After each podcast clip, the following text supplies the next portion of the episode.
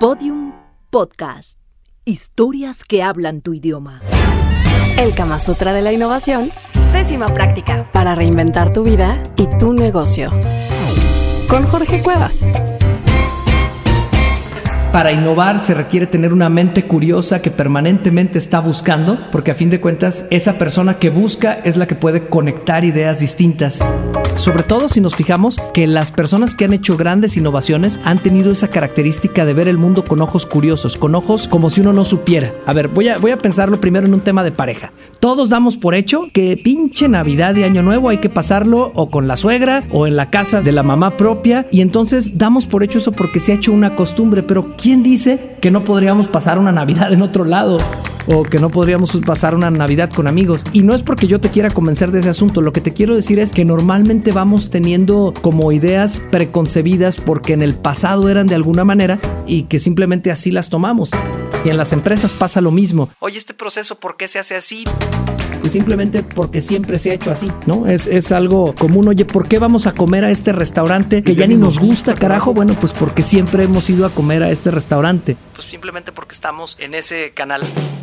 A mí me encanta mucho pensar que uno cuando quiere ser innovador tiene que ponerse la mente de marciano. Y la mente de marciano es ir y ver tu industria, tu chamba, lo que haces, como si fueras alguien que no conoce nada de eso. El maestro de todo eso es Clotaire Japé, un psicoanalista francés que era psicoanalista de niños autistas y que luego se convirtió en el mercadólogo oscuro. Ahí me encanta la idea porque él convencía a los grupos y yo me imagino que se convencía a sí mismo de que no sabía nada de un tema para luego poder innovar. Y eso te lo explico, por ejemplo, cómo es que se vende café en Japón, ¿no?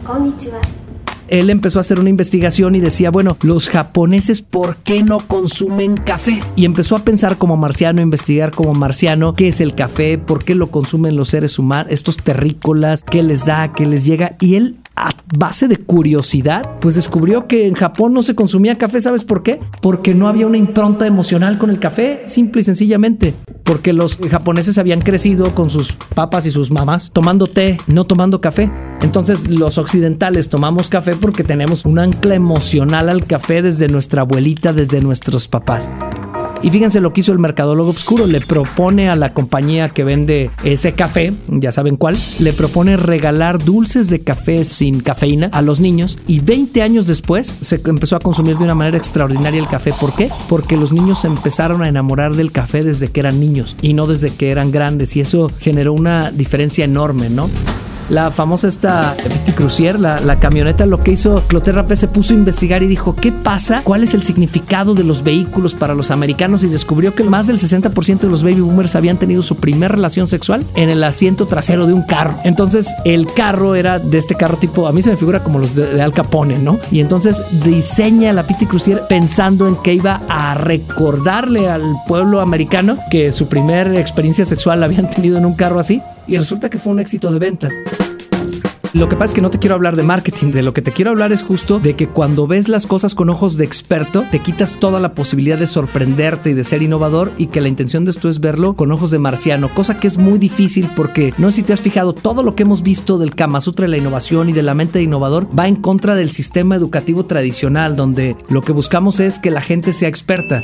Pero aquí lo que buscamos es que la gente sea curiosa te invito a que ese proyecto en el que hoy estás o esa situación problemática de pareja en la que hoy quieres innovar, no la veas desde tus ojos trata de verla como si tú no fueras del planeta Tierra. A mí me gusta hacer con los equipos que trabajo un ejercicio en el que analizamos el problema, pero todo el tiempo estamos hablando como si estuviéramos fuera del planeta viendo a los terrícolas. Pensemos que es un tema de nutrición, ¿no? Oye, pues los terrícolas resulta que tienen que comer para poderse alimentar y pues esos cuates siempre encuentran placer en la comida, pero a la vez viven en un mundo sumamente acelerado en el que eso que era placer en la comida ahora se ha vuelto como una especie de gasolina. Las personas en el planeta Tierra a veces comen pensando en que lo que están haciendo es metiéndose gasolina para poder andar en el día y por eso de alguna manera los terrícolas algunos ven como placer la comida y otros la ven como un tema de, de gasolina que hay que meterle, ¿no? Y bla, bla, bla. Mm.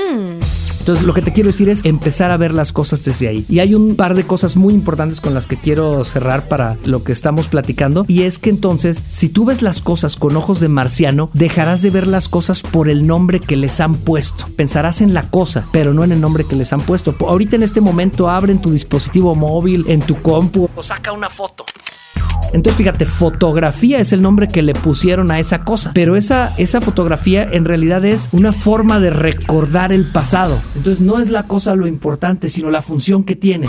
La fotografía es una forma de recordar el pasado, pero la cosa ha cambiado mucho tiempo. Las primeras fotografías que no eran con tecnología eran las pinturas rupestres. Se innovó porque la gente no se casó con las pinturas rupestres, luego se empezaron a hacer cuadros o pinturas. Va cambiando la cosa, pero lo que se mantiene es la función. Si tú tienes una mente de marciano, lo que te preguntarías ahora es, ¿cuál es la función en el fondo de lo que yo quiero innovar? La pregunta es, ¿cómo puedo yo hacerlo de otra manera satisfaciendo esa función? Si mi chamba es hacerle llegar al cliente el producto, no me tengo que casar con hacérselo llegar en carro. Capaz que se lo hago llegar en dron. Lo que cambia es la cosa, lo que permanece es la función. Así que la tarea que te llevas el día de hoy de esto es si te pones con mente de marciano, ¿cuál es la esencia en lo que tú quieres innovar? Porque la esencia no es lo que cambia, pero lo que sí cambia es la forma en la que lo vas a hacer. Y eso me parece que es algo fantástico si lo alcanzas a, a ver ahí. Y en ese sentido, todo requiere una mente de marciano que empiece a ver más allá de lo obvio. Y fíjense, lo peor es cuando vemos a la gente y le decimos, Oye, eh, pues aquí las cosas se hacen así, pero, ¿por, qué, se hacen así? Pues obvio. Porque así se han hecho siempre. Oye, pero ¿por qué ganaste tal cosa? Pues obvio, porque entrené mucho. ¿Te digo algo? Al carajo con el obvio. Mente de marciano y tratemos de descubrir qué hay detrás de las cosas. Mi nombre es Jorge Cuevas y soy autor del Kama Sutra, el de la innovación.